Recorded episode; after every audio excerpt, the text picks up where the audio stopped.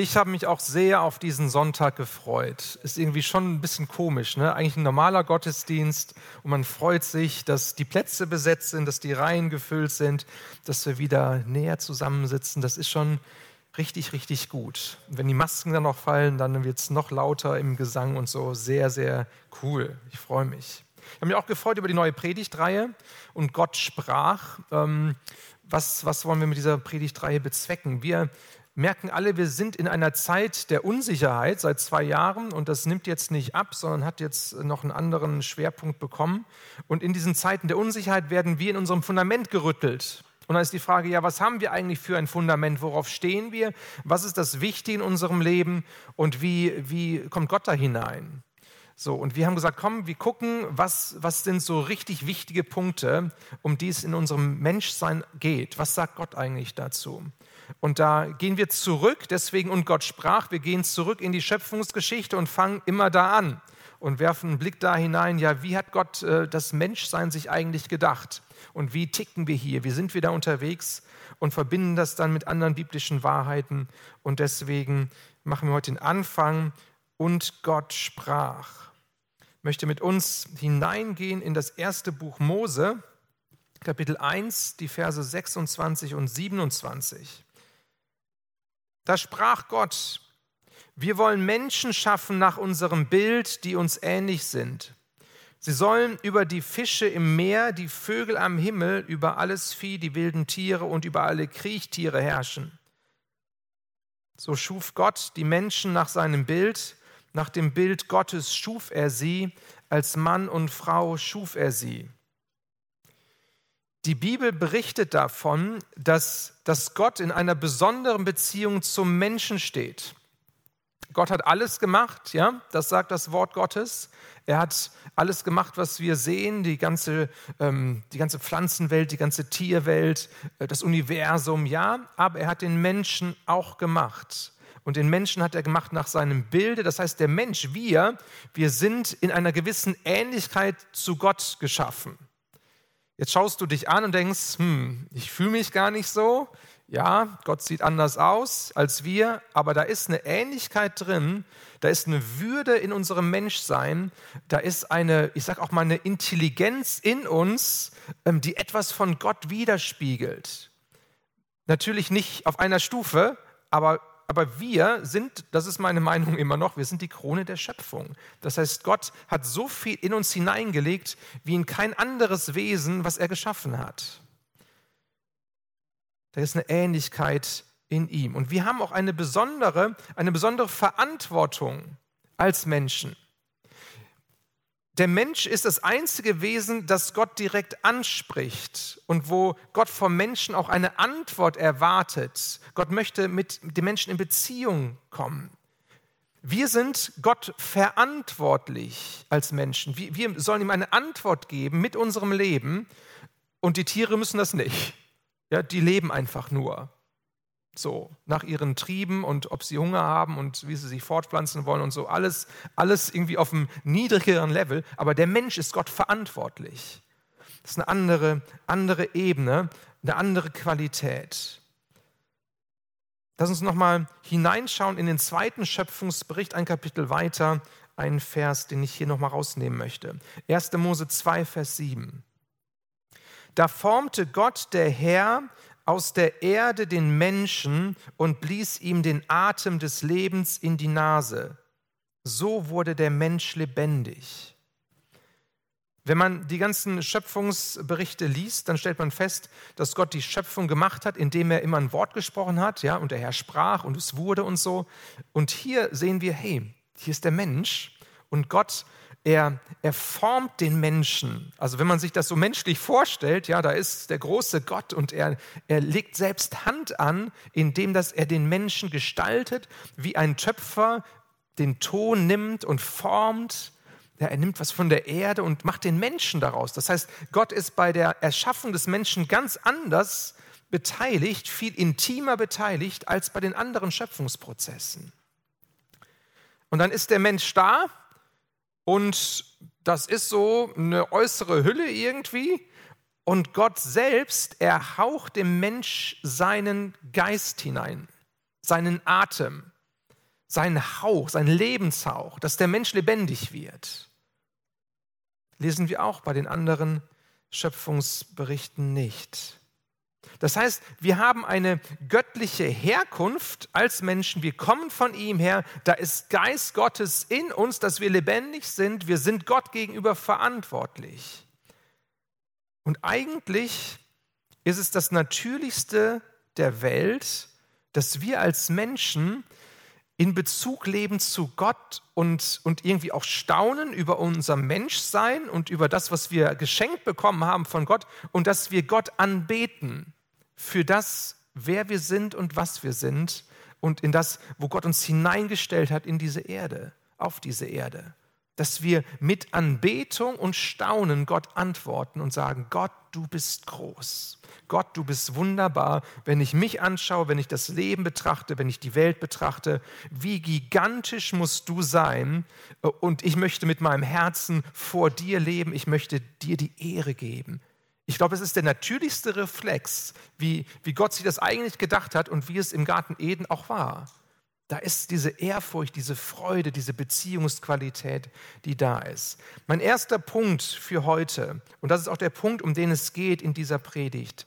Wir als Menschen sind dazu bestimmt, Gott, den Schöpfer, anzubeten. Wir als Menschen sind dazu bestimmt, Gott, unseren Schöpfer, anzubeten. Und das ist der Wunsch Gottes für, für uns Menschen, dass wir so mit ihm in Beziehung leben. Gott hat sich den Menschen ausgedacht, ähm, weil er eine Beziehung mit uns haben wollte. Er wollte seine Liebe verschenken. Aus Liebe hat er den Menschen gemacht. Und er, er möchte gerne, dass wir aus Liebe auch antworten und dass wir uns bewusst entscheiden, sagen, Gott, ja, ich, ich erkenne dich an. Ich lebe vor dir. Ich lebe für dich. Gott hat uns nicht nötig. Gott braucht uns nicht. Also Gott ist Gott, der ist in sich selbst genug. Und trotzdem sagt er, ich möchte gerne da Wesen schaffen, mit denen ich in Beziehung leben kann. Und das sind wir. Dann kam der Sündenfall. Wenn man ein bisschen weiter liest, gehen wir heute nicht weiter rein, wo dann diese Beziehung zu Gott zerbrochen ist wo der Mensch sich von Gott distanziert hat und gesagt hat, mehr oder weniger, ich erkenne dich nicht mehr als höchste Autorität an. Ich mache mein eigenes Ding. Ich will, ich will autark sein. Ich will selbst gucken, wie ich klarkomme im Leben. Ich weiß es besser. Und Gott soll irgendwie so in der Ferne sein. Ähm, und da ging was kaputt. Und, und dieser Bruch ist immer noch da, auch bei dem Thema Anbetung. Ich möchte, dass wir heute Morgen begreifen, dass dieses ganze Thema Anbetung, äh, das ist kein, kein nur frommes Thema, wo wir sagen, das hat nur was mit uns Christen zu tun, sondern es ist ein menschliches Thema, werden wir noch feststellen.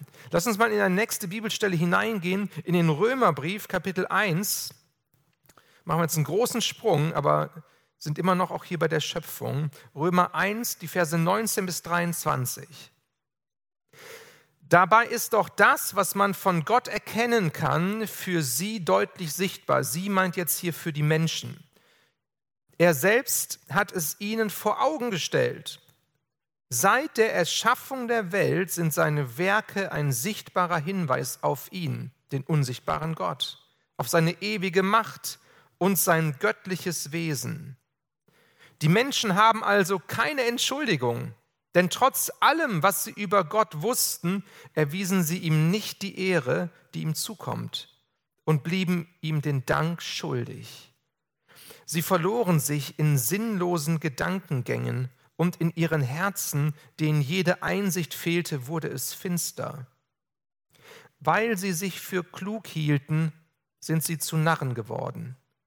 An die Stelle der Herrlichkeit des unvergänglichen Gottes setzten sie das Abbild des vergänglichen Menschen und die Abbilder von Vögeln, vierfüßigen Tieren und Kriechtieren.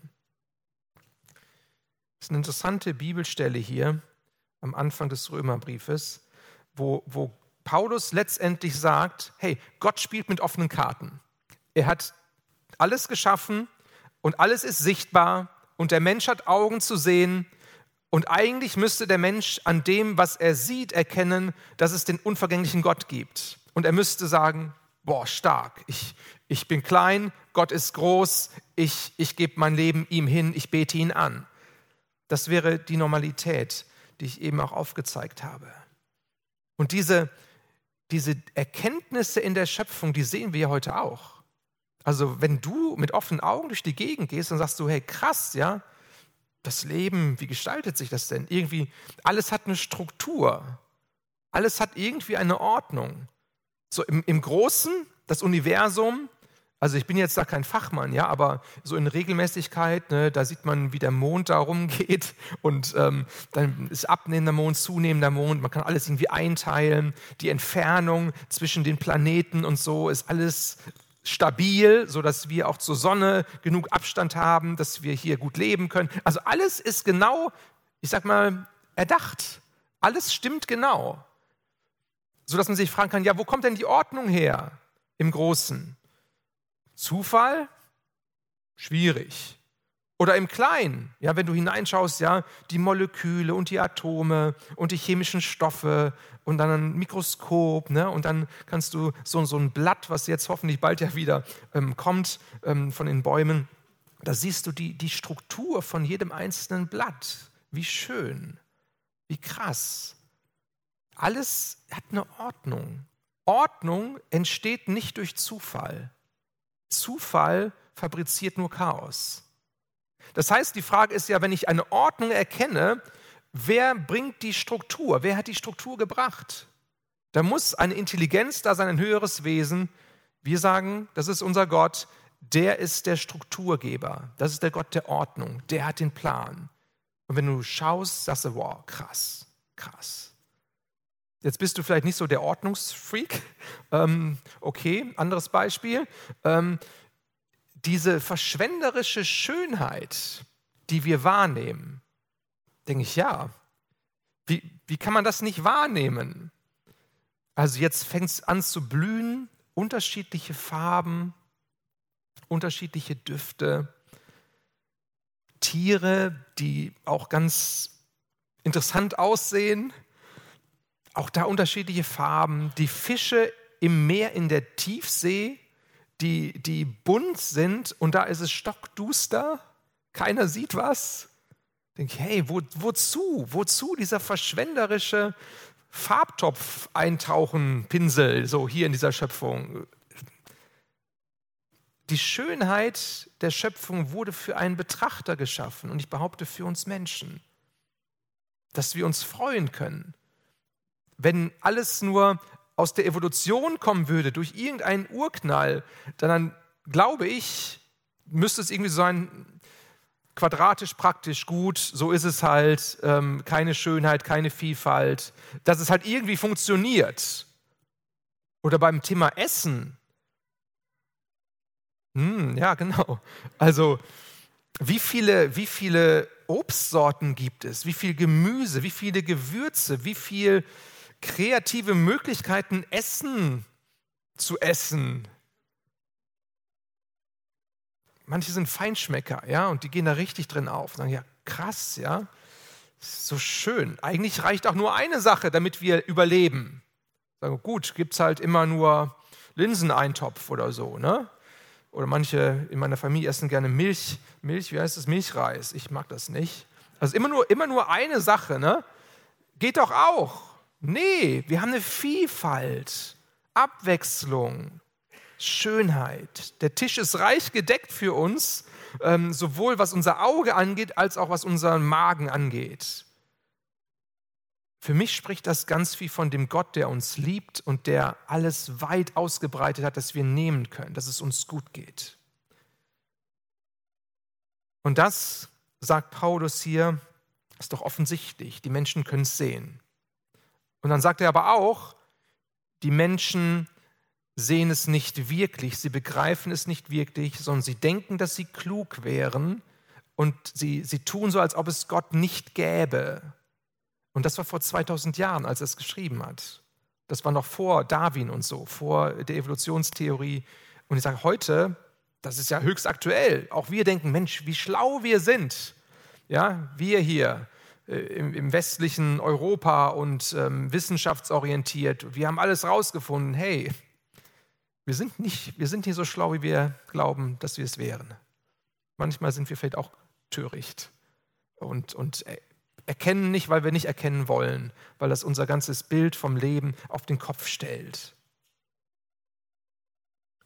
Paulus beschreibt hier, dass diese Menschen Gott nicht anbeten für die Schöpfung, aber sie verzichten jetzt nicht auf das Thema Anbetung, das ist auch interessant, sondern sie haben ihren Anbetungsfokus verlagert und jetzt beten sie die Geschöpfe an. Sie beten den Mensch an, Menschen oder Tiere, irgendwas Geschaffenes, so. Vielleicht auch was selbst gebasteltes, davon spricht das Alte Testament auch an vielen Stellen. Das heißt, der Mensch ist von seinem Grund her jemand, der Anbetung sucht. Er hat eine Sehnsucht nach Anbetung, die eigentlich für Gott bestimmt ist, aber wenn er Gott nicht will, dann, dann sucht er sich was anderes, was er anbeten kann. Und dann verschiebt sich was und das ist dann kein guter Weg, weil hier verschiebt sich etwas, weil das Geschaffene angebeten wird, angebetet wird.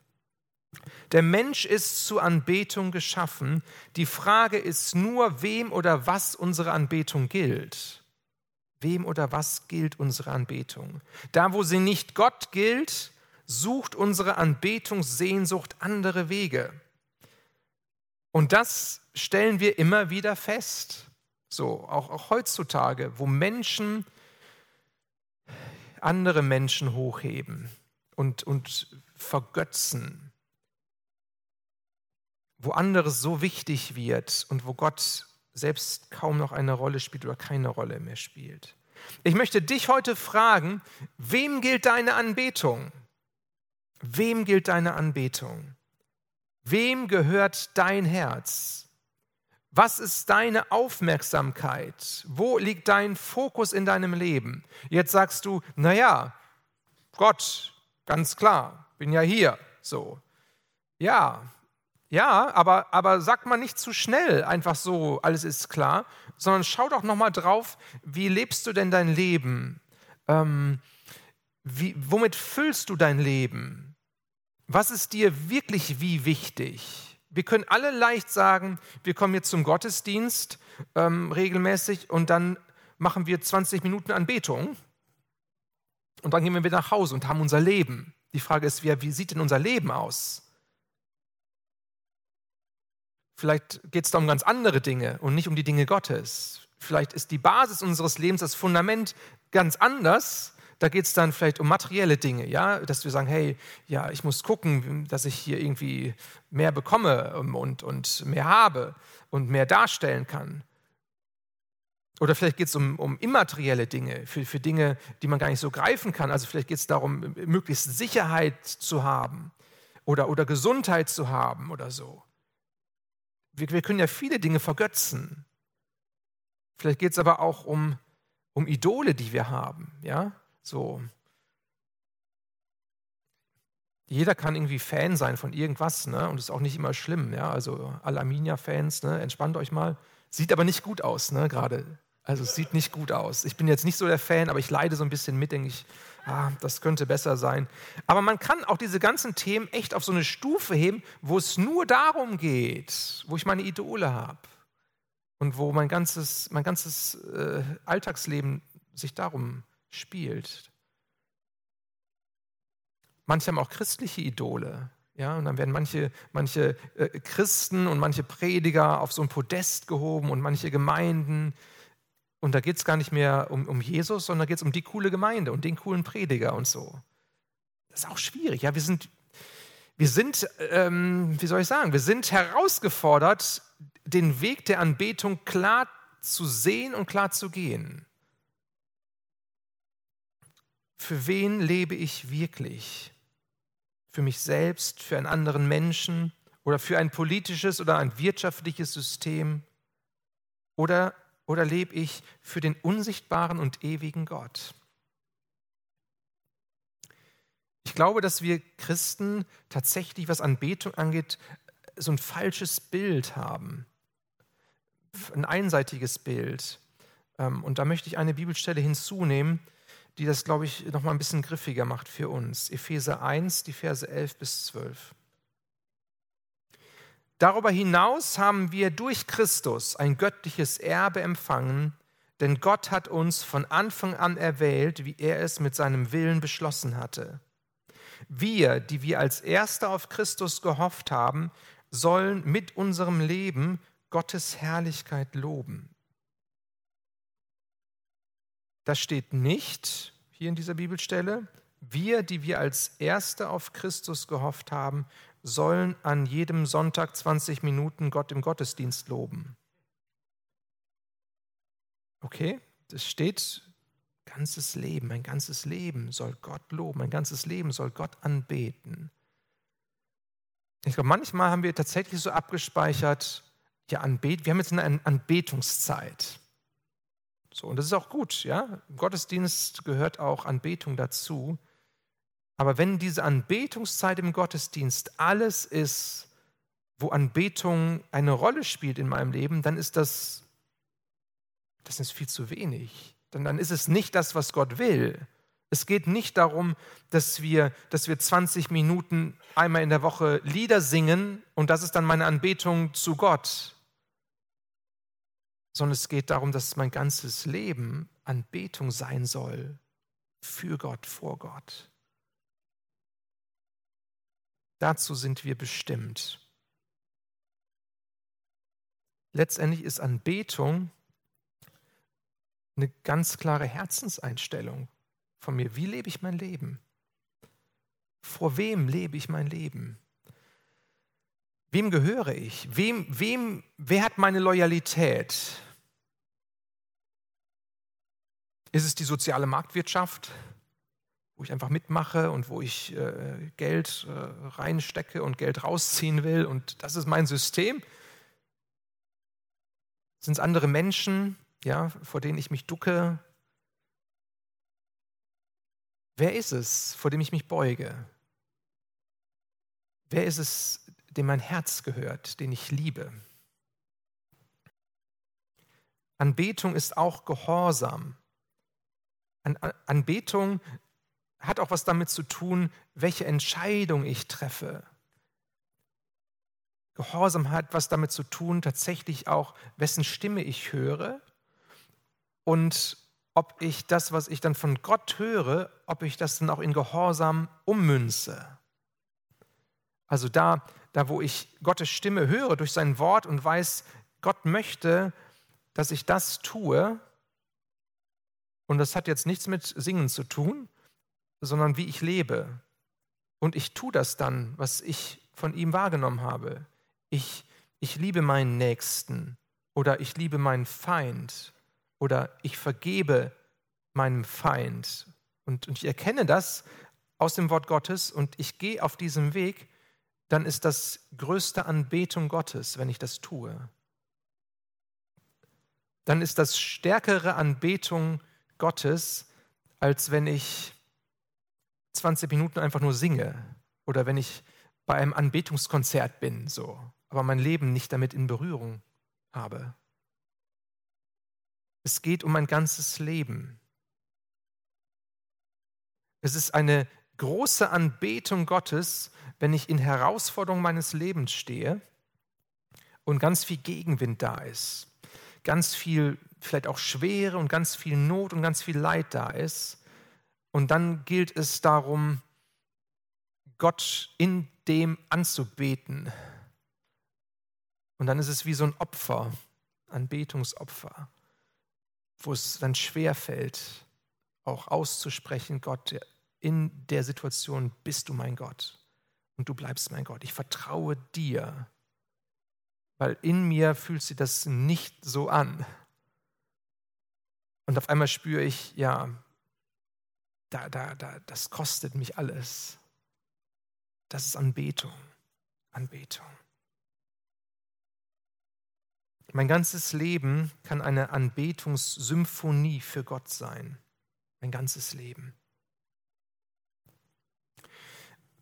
Ich möchte dir die Frage stellen, was würde sich in deinem Leben ändern, wenn du in dieser Haltung, dass dein ganzes Leben Anbetung vor Gott sein soll, wenn du in dieser Haltung morgen zu deiner Arbeitsstelle fährst und sagst, Gott, ich möchte dich auf meine Arbeitsstelle mit dem, was ich tue und wie ich bin, ich möchte dich anbeten. ich möchte ein Anbeter sein auf der Arbeitsstelle. Du kannst jetzt nicht auf deiner Arbeitsstelle, kannst du da acht Stunden lang singen. Das könnte ich vielleicht machen. Ähm, aber du musst vielleicht, ich weiß nicht, was du machst. Du sitzt am Computer und musst Sachen bearbeiten und du musst Sachen bauen und so. Ist auch ganz egal, was wir zu tun haben. Aber was ist die Haltung unseres Lebens? Sind wir da als Anbeter und sagen, ich mache das für dich, Gott, ich mache das mit dir? Oder wenn du zu Hause bist ähm, und, und du machst den Haushalt und du kümmerst dich um die Kinder, Kindererziehung oder ähm, für die Kleinkinder Windeln wechseln und so. Mit welcher Haltung tun wir die Sachen, die wir tun? Ich glaube, es macht einen großen Unterschied, wenn wir diese Anbetungshaltung haben. Gott, ich, ich lebe für dich. Ich muss nicht produktiv sein in dieser Welt. Ich muss nicht diesem Götzen der Effektivität dienen. Ich, möchte ich muss nicht erfolgreich sein in diesem System, aber ich lebe vor dir, für dich. Und du siehst, mit welcher Haltung ich die Dinge tue, die ich tue und die ich auch tun muss vielleicht. Das macht einen Unterschied. Ich glaube, da liegt, da liegt was Wertvolles drin, ähm, was nicht gesetzlich ist, was nicht einengt ist, sondern was total befreiend ist, weil es sinnstiftend ist. Da, wo ich bin, das, was ich tue, das kann ich mit und für Gott machen als Anbetung für ihn und es ist egal, was ich tue. So, wir wünschen uns immer, ne, dass, dass alles immer toll ist und so, ja, aber es ist nicht immer alles toll von unseren Umständen her.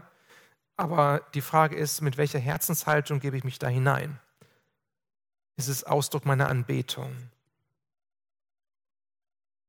Ich möchte einen Punkt noch bringen und den noch ein bisschen an drei unterschiedlichen Facetten aufdröseln. Das Thema Anbetung ist nie ein Selbstläufer, sondern das Thema Anbetung ist umkämpft. Es gibt einen Kampf um deine und meine Anbetung. Beispiel, Altes Testament, ähm, das Buch Daniel. Daniel ein großer Mann Gottes, hat zur Zeit von König Nebukadnezar gelebt, dort in der Verbannung, weg von Israel, weg von Jerusalem. Und er musste da irgendwie sein Leben leben, hatte auch Freunde dabei, die aus Israel weggeschleppt wurden und so. Und Nebukadnezar war ähm, ein, ein König, der, ähm, der ein großes Ego hatte und der hat Anbetung eingefordert hat ein Standbild bauen lassen, eine Statue, wie auch immer die aussah, richtig hoch, richtig groß. Und äh, die gesetzliche Ansage war damals, alle müssen sich beugen vor diesem Standbild und anbeten. Letztendlich ist das eine tote Figur gewesen, ja, eine Figur, die einen Menschen repräsentiert hat, nämlich den König Nebukadnezar selbst. Und dann haben drei nicht mitgemacht, ja, Shadrach, Meshach und Abednego die haben gesagt, nee, das können wir nicht. Wir können nicht so einen toten Götzen anbeten. Wir haben eine andere Herzensverpflichtung. Wir dienen dem lebendigen Gott und wir beugen uns nur vor ihm. Hatte zur Folge, dass sie in diesen brennenden Feuerofen geworfen wurden. Also es war, es war nicht eine einfache Entscheidung, ja wenn wir jetzt hier einen brennenden Feuerofen hätten und wir müssen uns alle entscheiden, ja, wem dienen wir jetzt und so, äh, das ist hart. Das kann lebensgefährlich sein. Also die Frage der Anbetung ist eine, letztendlich eine Frage über Leben und Tod. Und diese drei die haben sich für Gott entschieden, sie sind in den Feuerofen gegangen, Gott war da mit seinen Engeln, hat Bewahrung gegeben, die sind dann wieder lebendig rausgekommen. Nebukadnezar hat erkannt, dass, äh, dass er nur ein Mensch ist und dass da ein lebendiger Gott ist. Hat dann irgendwie Buße getan, hat einen anderen Weg äh, beschritten, hat dann ein anderes Gesetz verabschiedet. Ich will nur sagen, hier im Alten Testament wir, sehen wir schon, hey, Anbetung ist ein Kampf und es kann uns alles kosten. Zweites Beispiel, Jesus. Jesus selbst, der Sohn Gottes, in der Versuchungsgeschichte am Anfang seines Dienstes, Matthäus 4, haben wir hier eine Sequenz, wie der Teufel ihn versucht hat. Schließlich ging der Teufel mit ihm auf einen sehr hohen Berg, zeigte ihm alle Reiche der Welt mit ihrer Herrlichkeit und sagte, das alles will ich dir geben, wenn du dich vor mir niederwirfst und mich anbetest. Darauf sagte Jesus zu ihm, weg mit dir, Satan, denn es heißt in der Schrift, den Herrn, dein Gott, sollst du anbeten, ihm allein sollst du dienen. Das ist schon ein Angebot, was da gekommen ist. Ja, alle Reiche der Welt, aller Luxus, alle Macht, er hätte sie haben können als Angebot hier. Ich gebe dir alles, du bist Herr der Welt. Fühlt sich irgendwie auch grundsätzlich gut an, diese Möglichkeit zu haben. Manchmal wird, wird, uns auch etwas angeboten, ja? Vielleicht nicht alle Reiche der Welt, vielleicht sind es andere Dinge, die dir angeboten werden, wo aber die Frage steht, äh, auf dem Spiel steht, ja, wem diene ich hier? Und Jesus hat gesagt, nein, ich lehne das Angebot ab und ich gehe hier den unteren Weg. Ich, ich bin immer noch in der Situation, dass ich hier kein Essen auf dem Tisch habe, dass ich immer noch hier in der Wüste bin, dass, dass ich ein armer Schlucker bin, dass mein Weg zum Kreuz gehen wird in den Tod und ich verzichte auf diese Reiche der Welt, auf die Herrlichkeit, auf den Luxus. Anbetung kostet etwas. Anbetung fordert uns heraus. Der dritte Punkt, um das hier mit Leben zu untermauern. Das ist das ganze Buch der Offenbarung. Diejenigen, die den Kurs gemacht haben im Life College bei mir, die, die, die haben ein bisschen was mitbekommen. Das ganze Buch der Offenbarung ist ein Buch, wo es eigentlich um das Thema auch Anbetung geht. Wem, wem dienen die Menschen? Und dann gibt es so zwei Gruppen, die in der Offenbarung aufgezeigt werden. Die Bewohner der Erde, so werden sie genannt, und die Bewohner der Erde, sie beten letztendlich, so ähnlich wie bei Nebukadnezar, sie beten den Antichrist an, das Tier an, sie beten das System Babylon an, Wirtschaftssystem, Reichtum, Luxus, Ausbeutung. Das ist das, wo ihre Anbetung hingeht. Und dann gibt es die anderen, das sind die Nachfolger des Lammes. Und sie beten das Lamm an, was geschlachtet wurde für uns. Und die Frage, die im Raum steht, wenn man es so liest und die auch zu uns kommt, ganz aktuell immer wieder, auf welchem Weg sind wir hier unterwegs? Spüren wir, dass da ein Kampf ist um unsere Anbetung? Sind wir diejenigen, die sagen, ja, ich bete das Lamm an, selbst wenn es nicht populär ist, selbst wenn die Leute sagen, Jesus, also der kann euch doch gar nicht helfen, der, der ist doch am Kreuz gestorben, hat es den überhaupt gegeben? So fühlt sich nicht als Vorzeigemodell an in unserer heutigen Zeit. Und die, die Zeiten werden kommen, glaube ich, dass das Thema Kampf um unsere Anbetung nochmal ganz neu für uns wichtig wird und herausfordernd sein wird. Die Frage unserer Loyalität. Wer ist unsere erste Loyalität? Ich möchte uns herausfordern, dass wir hier innerlich eine Antwort finden, immer und immer wieder neu aktuell, dass wir es nicht in die Zukunft schieben und sagen, ja, jetzt ist es ja nicht aktuell, sondern die Frage ist heute aktuell, wen bete ich mit meinem Leben an? Bin ich auf dieser Spur, Jesus vor Augen zu haben?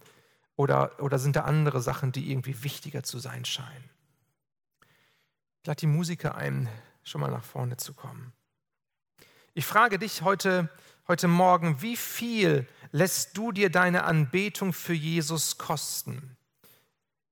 Wie viel bist du bereit dazu geben? Wie wertvoll darf dir diese Anbetung sein? Und das kann im Persönlichen sein, dass Anbetung etwas kostet. Das kann aber auch sein im politischen Rahmen, dass uns irgendwann Anbetung für Jesus etwas kostet. Ich kann mich daran erinnern, ähm, als meine Mutter gestorben ist vor 18 Jahren, und da waren wir ja auch schon hier in der Gemeinde, und dann haben wir Gottesdienst gefeiert mit Anbetungszeiten. Und in mir war auch dieser Schmerz, ja, wie kann das denn sein? So, dass meine Mutter mit 54 Jahren gestorben ist an Krebs. Ähm, das, das war, das war nicht leicht, das war, das war ein Schmerz. Und dann diese Anbetungslieder, die wir, die wir gerne singen und die ich auch jahrelang einfach singen konnte, auf einmal war es eine Entscheidung für mich, bin ich bereit, sie auch jetzt zu singen, in dieser Situation und Gott meine Ehre zu geben, auch wenn ich ihn nicht verstehe, auch wenn, wenn dann Schmerz ist, den ich da verarbeiten muss. Und das war so ein innerer Kampf in mir an dieser Stelle, wo ich mich dann entschieden habe, ja, ich habe keine andere Wahl. Ich will vor Gott leben, ich will mit ihm leben, auch wenn ich ihn nicht verstehe. Und ich habe ihn angebetet. Und, und ich weiß noch, dass, dass beim Singen der Lieder mir teilweise die Tränen gekommen sind, weil es, weil es ein Schmerz auch war. Und weil es, weil es mich tatsächlich etwas gekostet hat. Vielleicht bist du aktuell auch in so einer Situation, wo du denkst, ja, eigentlich kann ich gar nicht. Dann möchte ich dir zwei Sachen sagen. Die erste Sache, wenn du innerlich gerade nicht, nicht kannst, dann zwing dich auch nicht dazu, solche Lieder zu singen, sondern kannst du auch mal einfach ruhig sein und, und Gott deinen Schmerz hinhalten. Das ist okay. Aber es kann auch sein, das ist der zweite Punkt, dass du merkst, hey, Gott, Gott fordert mich heraus und er lädt mich ein, in diese Vertrauensbeziehung neu zu kommen. Und dann, dann ist es vielleicht dran für dich, auch dich zu überwinden und sagen, nein, ich möchte trotzdem singen. Und ihn anbeten. In dem Wissen auch, dass Singen ja nicht alles ist, sondern dass es ein Ausdruck ist von meiner grundsätzlichen Herzensanbetung ihm gegenüber. Und es ist gut, ihn anzubeten. Und dann kommt Frieden und Freiheit rein. Nämlich der Nebeneffekt, wenn wir anbeten, ist, dass, dass wir das große Bild sehen. Dass wir auf einmal feststellen, hey, es geht gar nicht hier um mein Leben hier auf der Erde, sondern es geht um meine Verbindung mit dem ewigen Gott. Und ich bete den ewigen Gott an, den Unvergänglichen, der, der alles in seinen Händen hält. Selbst wenn ich gerade hier das Gefühl habe, es entgleitet alles, aber ich habe den Blick auf ihn gerichtet. Mein Fokus ist klar. Und dann bekomme ich Kraft für meinen Alltag. Dann bekomme ich Frieden für meinen Alltag, wenn ich ihn anbete in dieser Haltung. Das ist ein Geheimnis, glaube ich. Das ist ein Geheimnis. Und ich glaube auch, dass diese Kraft von Anbetung als Nebeneffekt für uns zur Kraftquelle werden darf und auch immer mehr werden wird. Vielleicht habt ihr auch manche Videos gesehen von der Ukraine, von gläubigen Menschen, die in den Bunkern da auch Gott anbeten.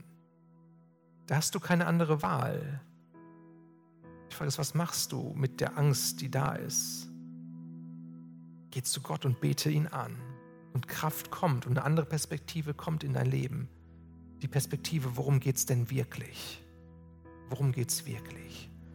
Ich lade uns ein, dass wir aufstehen und dass wir jetzt noch eine Zeit haben, wo wir Gott anbeten mit unseren Liedern, mit unseren Liedern.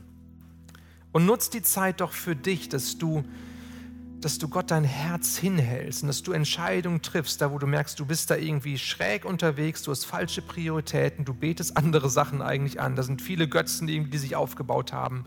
Komm, komm und triff Entscheidungen und halte Gott dein Leben hin. Ich bete mit uns. Jesus, danke. Danke, Herr, dass wir dich anbeten dürfen, weil du so gut bist. Deine Liebe, die ist so klar und deutlich sichtbar in unserem Leben, Herr. Herr, und du hast eine andere Perspektive als wir. Du bist der ewige Gott und du lädst uns ein, in Ewigkeit mit dir Gemeinschaft zu haben. Jesus, und ich bete für uns, die wir hier stehen, gerade jetzt, Herr. Du siehst unser Leben, du siehst unsere Kämpfe, du siehst dieses ganze Thema, wie wir es in unserem Leben auf die Reihe kriegen oder auch nicht, Herr. Und ich bete, dass du uns durchdringst mit deinem guten Heiligen Geist.